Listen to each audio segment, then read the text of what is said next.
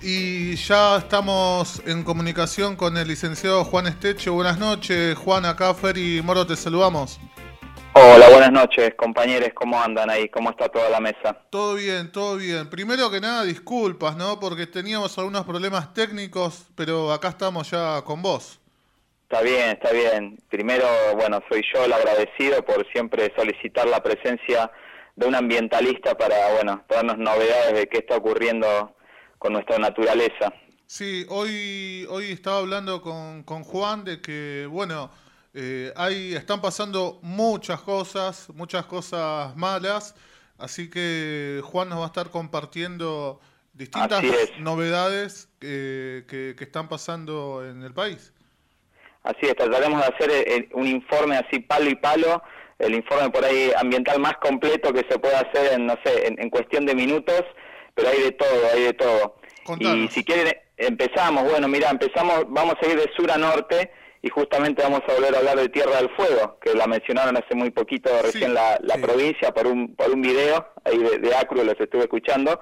Bueno, justamente hoy Tierra del Fuego nos, nos da una gran noticia, una gran noticia para todo eh, el movimiento socioambiental, organizaciones, asambleas, porque se ha prohibido por ley la salmonicultura, esto es las salmoneras, esa cría de, salmones a mar abierto que es literalmente una fábrica de contaminación.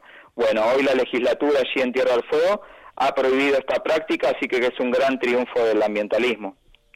Qué buena noticia. ¿Cómo, Juan, eh, buenas noches, ¿cómo, es esta esta práctica de las salmoneras? Eh, ¿Por, qué es tan nocivo para el medio ambiente? Mirá, son enormes, imagínense, enormes jaulas, redes implantadas eh, sobre las costas, ¿no? del mar, a mar abierto, ¿no? y allí miles y miles y miles de peces criados, bueno, de las maneras más eh, eh crueles que podemos imaginar, ¿no? Eh, hacinamiento, estos peces eh, son alimentados con alimento balanceado, mm. que, bueno, el origen de ese alimento eh, sería para hablar todo un programa entero de, cómo se fabrica ese alimento. Es una granja antibióticos, de una granja de salmones, claro. Antibióticos, hormonas, bueno, y sumarle al estiércol, ¿no? Que luego van dejando todos estos peces a mar abierto, bueno, eh, Discúlpame, la, destruyen todo, sí, todo, el ambiente cercano, obviamente, ¿no? El salmón no tampoco es eh, autóctono, digamos, de, de, Ushuaia, me imagino. No, y de ese lugar no, no. Eh, suelen tener otros otros otros lugares, pero no, todos los que van allí son implantados, obviamente, por la industria para un beneficio económico que, bueno, Eh, ya les digo, es una de las de las actividades más contaminantes que puede tener un, mar, la salmonicultura. ¿Se ha prohibido entonces? Sí, así es, se ha prohibido porque bueno, ya los hechos por todo el planeta de, las consecuencias negativas de esta práctica eh, son eh, muy conocidos y bueno, se tuvo, eh, digamos, coherencia y, por fin esta vez el ambientalismo triunfó y así que arrancamos con esa buena noticia. si quieren vamos subiendo, subiendo un poquito y ahora nos vamos a Santa Cruz para hablar de las represas, ¿no? Bueno, allí el río Santa Cruz es eh, en su trayecto de casi 400 kilómetros, una empresa china pretende instalar dos, dos represas allí en ese, en ese río y obviamente con el beneplácito siempre de, los gobiernos de turno. Eh, por suerte, eh, siempre está el pueblo que se levanta, entonces algo, un común denominador que se va a repetir en todo lo que les voy a contar es el estado de alerta. O sea, siempre el pueblo ahí en estado de alerta y, reclamando, exigiendo que, se respete el ambiente. Y, a raíz de esto, de, lo que ocurre, la problemática con el río Santa Cruz, eh, les voy a recomendar que se, está por estrenar este 8 de julio, jueves 8 de julio, a las 7 de la tarde, un documental que se llama Último Río. Último Río eh, son cuatro días de remo 27 activistas, 360 kilómetros que van a hacer a remo y bueno, ahí se va a contar eh, de manera detallada toda la problemática que atraviesa este río Santa Cruz, ¿no? Último río hace referencia a ese último gran río que tiene el continente. ¿Cuándo repetimos la fecha, Juan, por favor?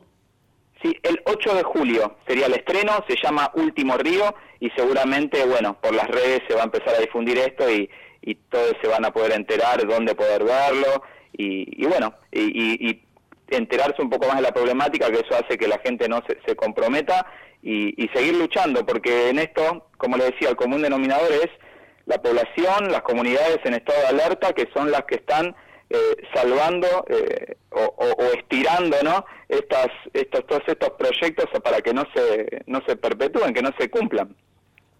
Sí, sí, sí, sí, sí, sí. Em, después te voy a pedir, Juan, que me recuerdes, así compartimos en nuestras redes también la información. Bien, perfecto, sí, sí. Te voy a enviar si querés un informe luego cuando terminamos aquí, así después ustedes lo pueden replicar eh, a través de, las redes. Eh, seguimos hablando de ah. Sí, sí, Juan. Seguimos, ah, así no, escucho como un eco y por eso a veces me trabo. Eh, les decía, seguimos hablando de represas y la otra represa que se quiere instalar también es en el norte de Neuquén y ahí la Asamblea por el Agua del Norte Neuquino, es el río Nahueve, eh, también, eh, y, y le, voy a, detallar palabras tal cual como llegan del territorio, ¿no? Eh, que continúan los aprietes, esto no lo estoy diciendo yo, sino los pobladores, las comunidades que viven allí, cercanías en, del río Nahueve, Villa Nahueve, continúan los aprietes a los pobladores. Y esto hace referencia de una denuncia pública que hacen al presidente de la Comisión de Fomento de Villa Nahueve, Carlos Burgos, complicidad con la policía, ejerce las persecuciones, o sea, en complicidad con la policía, ejerce estas persecuciones, aprietes, amenazas y hostigamiento hacia quienes se oponen a la obra. Entonces esto sí realmente es muy delicado, esta, esta información es del lunes 28, o sea, eh, hace muy poquito, hace días que está ocurriendo esto en el norte de Neuquén y, también se está pidiendo por el no al desalojo, ¿no? Eh, directamente estas empresas eh, mueven los alambrados y quieren meterse en, propiedades que son pertenecen a las comunidades y bueno, con también otro proyecto que no tiene licencia social, un río hermoso como todos, ¿no? Como todos, porque la verdad decir que un río es hermoso es, redundante, todos los ríos son hermosos. Bueno, no se imaginan la destrucción que haría una represa allí instalada en el norte de Neuquén. Eh, ahora pasando a otra problemática, tenemos la mega minería, ahora pasamos la represa a la mega minería, Chubut sigue en estado de alerta, hace unas semanas eh, teníamos eh, como que se había frenado este proyecto de zonificación minera gracias a un amparo que habían presentado las comunidades indígenas. Eh, bueno, la cuestión que nuevamente tiraron, descartaron ese amparo, dijeron que no, que no era, no era suficiente, así que nuevamente hay que estar en la alerta de que este proyecto de zonificación minera no, no, no se trate, pero bueno, todavía hay como cierto respiro que tenemos y hay que ver cómo sigue avanzando todo todo esto, ¿no? Porque también eh, tampoco el proyecto de zonificación minera avanzó de alguna manera. Entonces vamos a ver qué nos espera en los próximos meses en relación a esto. Seguimos con la mega minería y es San Juan, ahora la provincia, en Jachal, tenemos el proyecto José María, también eh, la verdad las comunidades de allí, los ambientalistas desesperados por, por ser oídos, porque realmente las autoridades, los funcionarios recapaciten lo que están haciendo, o sea, permitiendo eh, estas, estos este tipo de extractivismo que es eh, a la hora de, medir la cantidad de agua que se está derrochando en lo que es la mega minería son números exorbitantes. Y justamente el gran reclamo que se da aquí en Hachal en San Juan es que estos informes de impacto ambiental mienten, o sea, están tergiversando los números y, miren la gran diferencia, ¿no? Les voy a dar solo un número para que, que, que se, para que todos los que estén escuchando se asusten. La empresa dice que se usarían 350 litros de agua por segundo, 350 litros. En realidad, lo que dicen las comunidades, y también basándose en otros estudios científicos y proyectos, que en lugar de 350 es 3.156. O sea, 10 veces más. Esto significa 272 millones de litros de agua por día. 272 millones de litros de agua por día durante 19 años. Bueno, esto es lo que se pretende hacer en San Juan, seguir saqueando nuestro agua. Lo mismo en Catamarca, Andalgalá, siguen eh, la gente procesada, los ambientalistas procesados, y ahora el gran reclamo de Andalgalá es, bueno, obviamente que bajen las máquinas del, cerro, de la conquija, y también se están recaudando fondos, esto es muy importante, se está esparciendo por las redes un CBU, porque eh, todo este proceso judicial necesita de dinero, sí. bastante dinero, ¿eh? hablamos de cifras de un millón de pesos o más, mm. que por ahí, eh, por, por, obra y gracia por ahí de, algún abogado que quiera por ahí ayudar y decir, bueno, no, no cobro tal esto tal la otra cosa, por ahí es un poco menos de un millón de pesos, pero son cifras muy altas y la verdad esto da vergüenza, ¿no? Que, que, que, que ambientalistas tengan que hacerse cargo de este, de este gasto, y esto yo lo digo a modo personal, eh, no, no en nombre por ahí de las eh, agrupaciones que, que, represento, tanto la coordinadora BFS o Proyecto Timón Verde a la que pertenezco, eh, la verdad dan ganas de que lo pague Mandier, el Ministerio de Ambiente, que lo, que lo pague el presidente. No puede ser que, que estas personas tengan que estar pagando los costos de este procesamiento judicial por defender la naturaleza. ¿Cómo, ¿Cómo se insiste, Juan, con esto de la, de la mega minería? Eh, Hachal, como nos nombraste recién, también, al igual que Andalgalá, vienen con una historia de lucha de, hace años, eh, pero insisten, no, no, eh, es tanta, la, la, realidad es tanta la, guita asquerosa que, se mueve por debajo de la mesa que, que no dan el brazo a torcer nunca, aparentemente. Así es, lo, lo dijiste vos, son todos intereses económicos, pero hoy la sociedad cada día está más despierta y no soporta estas cosas, no soporta estas cosas y bueno, y, después voy a dejar para el plato fuerte para, para lo último, pero sí, es así, es una lucha eterna porque cuando creemos que por ahí eh, se estamos ganando la batalla, vuelve a aparecer allí eh, arremetiendo las garras del, extractivismo para eh, tirar otro manotazo ahogado y poder llevarse lo último que nos queda. Eh, Andalgalá no es la única, el único pueblo, ciudad, ¿no? Que, Catamarca sufre, que en Catamarca sufre esto también. Ahora hablamos del litio y Antofagasta de la Sierra. Antofagasta es un pueblo, es mucho más chico que Andalgalá y ahí no hay la cantidad de habitantes que hay en Andalgalá, entonces ahí todavía los activistas tienen menos, menos recursos, menos fuerza para hacer escuchar su voz. O sea, Antofagasta también allí en Catamarca sufre los, los males del extractivismo, de la megaminería, y lo va a sufrir todo Jujuy y, el resto de las provincias por este litio, ¿no? E, el oro blanco que se pretende usar como una salida para la revolución verde.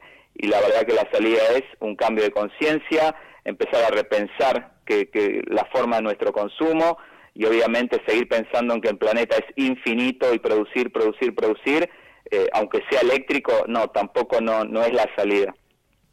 En, el caso de Jujuy, eh, Gerardo Morales, eh, ¿dio alguna declaración respecto a, al litio?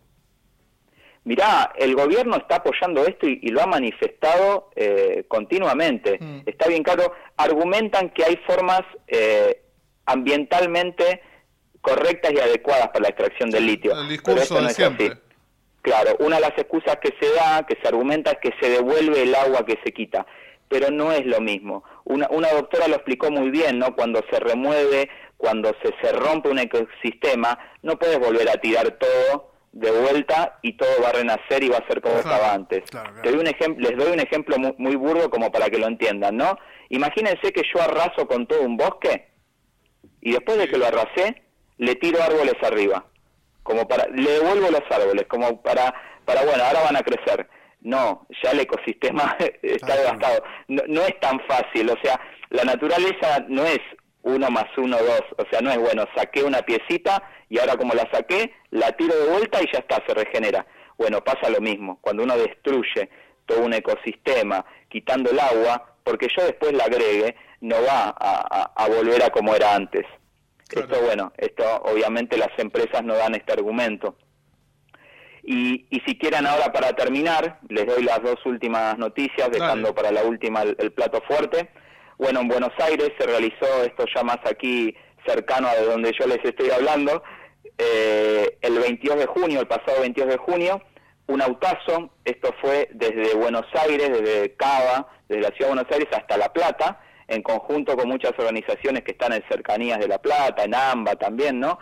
Eh, para reclamar por un ambiente eh, justo también, ¿no? Y, y, por qué se hizo esta caravana y este, este autazo también fue bicicleteada, eh, fue para reclamar eh, acción, una acción, planes de acción transparentes y realmente que protejan al ambiente. Hoy las áreas protegidas urbanas, como así se las llama, ¿no? En muchos lugares de Buenos Aires están a la, totalmente descuidadas. se protestó a tres organismos en particular, uno es el ADA, la, eh, la, Autoridad del Agua, eh, luego el OPDS, que es el Organismo Provincial de Desarrollo Sostenible, que bueno, eh, es escuchar las asambleas eh, hablar del OPS y es literalmente te dicen que es un organismo corrupto, que directamente tranza con las empresas y no hace más que dar permiso, vía libre, a todo tipo de emprendimiento que, destruye a, la naturaleza. Cuando hablamos de destruir son emprendimientos inmobiliarios, rellenos, bueno, todos los tipos de cosas que pueden pasar en la provincia de Buenos Aires con estas áreas protegidas. Hay una red que se llama RAPU, Red de Áreas Protegidas Urbanas, que participó y organizó esta, esta, esta movida, ¿no? Y luego un montón de asambleas más se sumaron, también estuvo la BFS, la Coordinadora Basta Falsas Soluciones, también Alianza por el Clima, también gente de Ecojaula Plata, se sumaron a esto y esto fue histórico porque eh, no es un hecho común que tantas organizaciones y asambleas se manifiesten de una vez por todas en, el gobierno, ¿no? Porque el tercer organismo que se visitó fue la gobernación de Buenos Aires, directamente a Kisilov. Eh, entonces esto eh, llegó, o sea, el golpear estas puertas hizo ruido, hizo ruido y este es simplemente el primer paso para un reclamo generalizado que va a unir a todas, todas las asambleas, a todas las comunidades, organizaciones de la provincia de Buenos Aires para proteger la provincia de Buenos Aires de lo que les mencionaba. Eh, basurales a cielo abierto para sumar, agrotóxicos también para seguir sumando, pueblos fumigados. Entonces hay una batalla muy, muy dura para a favor del ambiente, obviamente, de todas las organizaciones en lo que es la provincia de Buenos Aires. Esto fue el puntapié inicial. Ya hay, ya hay reuniones planeadas futuras y futuras acciones también para, para reclamar por esto. Qué, bueno la, la, unión de, de coordinadoras.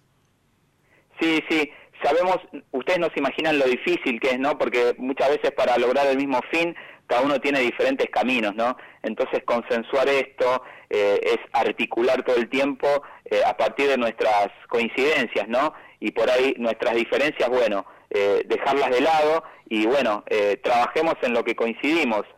Y de esa manera es que lo estamos logrando. O sea, esto es histórico. Nunca tantas organizaciones se han agrupado y en todo el país, ¿no? A nivel plurinacional eh, esto cada día cobra más fuerza y, me das el puntapié justo para, para hablar, el pie, mejor dicho, no, para hablar del último tema, que es lo que va a ocurrir mañana.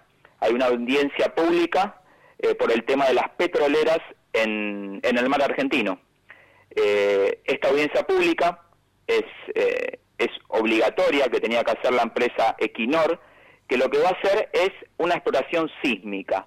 ¿Qué significa hacer una exploración sísmica en el mar? es bombardear el mar para que a través de las frecuencias de sonido eh, estas empresas podrían detectar si hay eh, petróleo o, gas eh, que pueda ser explotado en el mar argentino. Bueno, las ondas sonoras que pueden enviar, o sea, el ruido que producen esas, esas, esas bombas literales en el mar, hablan de un daño a la biodiversidad enorme, o sea, muchas veces irremediable. Hablamos de, daños irreversibles, hablamos de que los animales pueden perder su capacidad eh, auditiva en el mar, o sea, en el mar estamos hablando de un océano eh, donde el oído es, eh, es, lo que, es lo que les da la vida, no, no hay luz o sea, dentro del océano, es por eso que esto atenta primero con la vida marina y en segundo lugar es seguir apostando a una actividad que es el petróleo, que es una actividad que tenemos que empezar a dejar de lado es parte del pasado. Entonces Argentina asume un compromiso de no emitir gases de efecto invernadero y está apostando al petróleo. O sea, tanto Argentina como eh, todos los demás países que asumieron eh, a partir del Acuerdo de París reducir las emisiones de, dióxido de carbono, gas metano, bueno, todos los gases que se conocen como efecto invernadero y son los grandes causantes del calentamiento global y cambio climático. Bueno, el gobierno permite eh, eh, o sea, pone a la venta, desde esto es desde el gobierno de Macri y lo continúa ahora el gobierno Alberto Fernández, pone a la venta estos lotes adentro del, mar argentino y ahora eh, en esta audiencia pública, obviamente el rechazo de toda la sociedad va a ser muy fuerte porque no hay licencia social para esto.